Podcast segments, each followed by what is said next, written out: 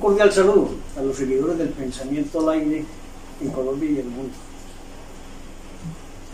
Estamos en Colombia, como en muchos otros lugares del mundo, teniendo una época difícil. Aquí las manifestaciones que se están presentando desde hace tres semanas han ido escalando la dificultad de, la ciudad. No solamente en Bogotá, Cali, Medellín, Barranquilla, las grandes ciudades de Colombia, sino que se está generando una especie de escalada sin fin por parte de los grupos de izquierda que son los que han promovido e incentivado a que esto se produzca. ¿Buscando qué? Como diremos adelante, el caos para ellos declararse ser los eh, eh, salvadores de, Colombia.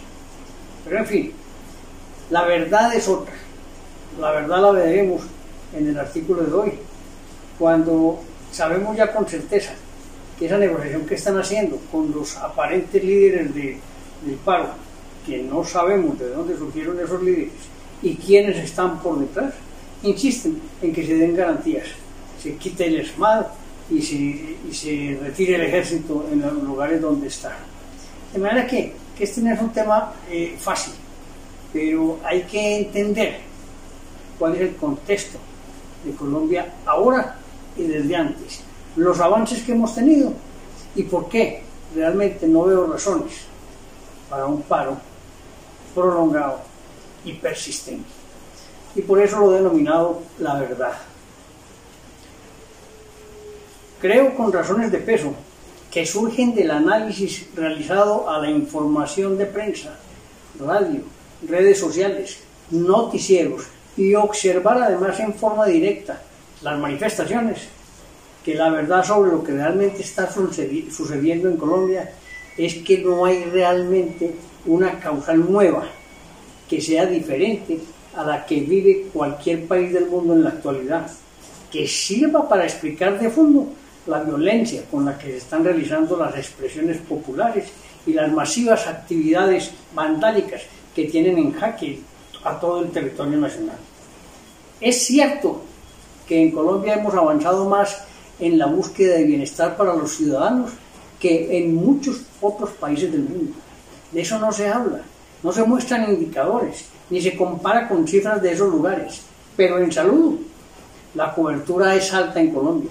El CISBEN protege a más de 5 millones de personas y sus beneficiarios son atendidos en los mejores hospitales y centros de salud. Además, el sistema de seguridad social integral exige la vinculación de los trabajadores, de los trabajadores al sistema de seguridad, para ellos y para sus familias. Y así podríamos afirmar que si sumamos al trabajador y tres miembros de su familia, serían 11 millones de trabajadores formales.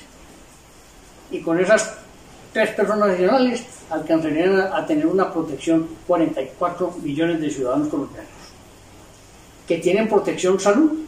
Y así podemos mostrar el buen resultado de la salud para los colombianos. Obviamente, obviamente hay problemas de atención rápida y oportuna que es y debe ser objeto de análisis para mejorarla, y de corrupción en algunos eh, eh, centros del país, EPS, en fin, que han entendido esto como si fuera un negocio y es un servicio social. De manera que eso se debe combatir, eliminar y sancionar, pero verdaderamente sancionar, que la justicia opere. En educación, hasta el bachillerato es gratuito, y a partir de ahora será también la educación universitaria gratuita para los estratos 1, 2 y 3. Gran avance. Esperemos que la deserción no sea alta. Por ende, los estudiantes deberían cesar el paro y reintegrarse a la universidad a estudiar. En el tema del trabajo, las centrales obreras no aportan soluciones a los problemas, crean dificultades y llevan a que las empresas paren, pierdan clientes, se interrumpan los procesos y avance el desempleo el Estado. El Estado debe promover la creación de fuentes de trabajo a todos los niveles, en los municipios y en el agro, y en las ciudades e incentivar la creación de empresas nuevas y apoyo al emprenderismo. En el deporte, cada vez más a través del Ministerio del Deporte se promociona, incentiva y apoya el deporte, que nos trae alegrías y ha generado campeones en todas las diversas modalidades. Aquí, aquí también se pueden lograr avances significativos con escuelas de formación que impidan que la juventud caiga en la droga, porque si se mantienen ocupados estudiando y haciendo deporte, venceremos la pobreza, la desigualdad social y podrán tener, podrán tener una buena calidad de vida. El deporte, el deporte asegura esta posibilidad de mejoramiento económico. En vivienda, el Ministerio ha venido realizando una gestión encaminada a dotar de vivienda digna a miles de colombianos. Falta aún bastante, pero, pero es una gestión que no para. Lo hacen bien y no tengo conocimiento de signos de corrupción en esos contratos. Estos son los principales ítems promotores del cambio social que lidera el gobierno actual y los anteriores también lo impulsaron. Y no han parado, y no ha parado el Estado en buscar soluciones mes tras mes.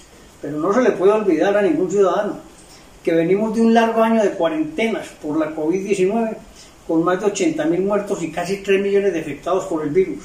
Y que pese a esa adversidad, el gobierno atiende emergencias, da ayudas a los empresarios con las nóminas, extiende plazos de crédito, disminuye las tasas de interés y demás obligaciones tributarias que se tienen en el país. Cumple con su deber constitucional y lo hace mejor que en otros países. Pero eso no basta.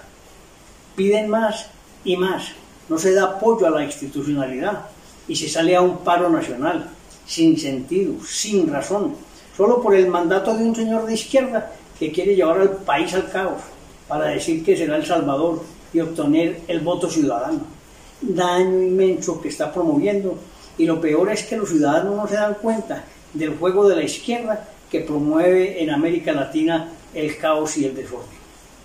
No existen razones lógicas ni válidas para continuar en paro. Deben cesar de hacer daño a las ciudades, de incendiar, lesionar a más de 800 policías, a generar vandalismo y muerte de sus propios compañeros, más de 30 muertos y miles de heridos. Si eso es un triunfo, pues los dirigentes del paro tienen un problema mental. Eso es odio, rencor e incapacidad para vivir en sociedad. Van a continuar y dicen que la única razón de la reunión con el gobierno abro comillas, es para que, les, para que les den garantías para la integridad de quienes están protestando, que haya una desmilitarización y que se ordene la suspensión del uso excesivo de la fuerza y armas letales por parte del ESMAD. Petición que tiene un solo objetivo, más caos, más miseria, más muertos y heridos, y así incentivar la revuelta general y tumbar al gobierno. Pues no, debemos proteger la institucionalidad, al gobierno del presidente Duque, a la democracia y derrotar a quienes solo quieren un país en llamas, envuelto en la miseria y hambre como el país vecino. Un cordial saludo.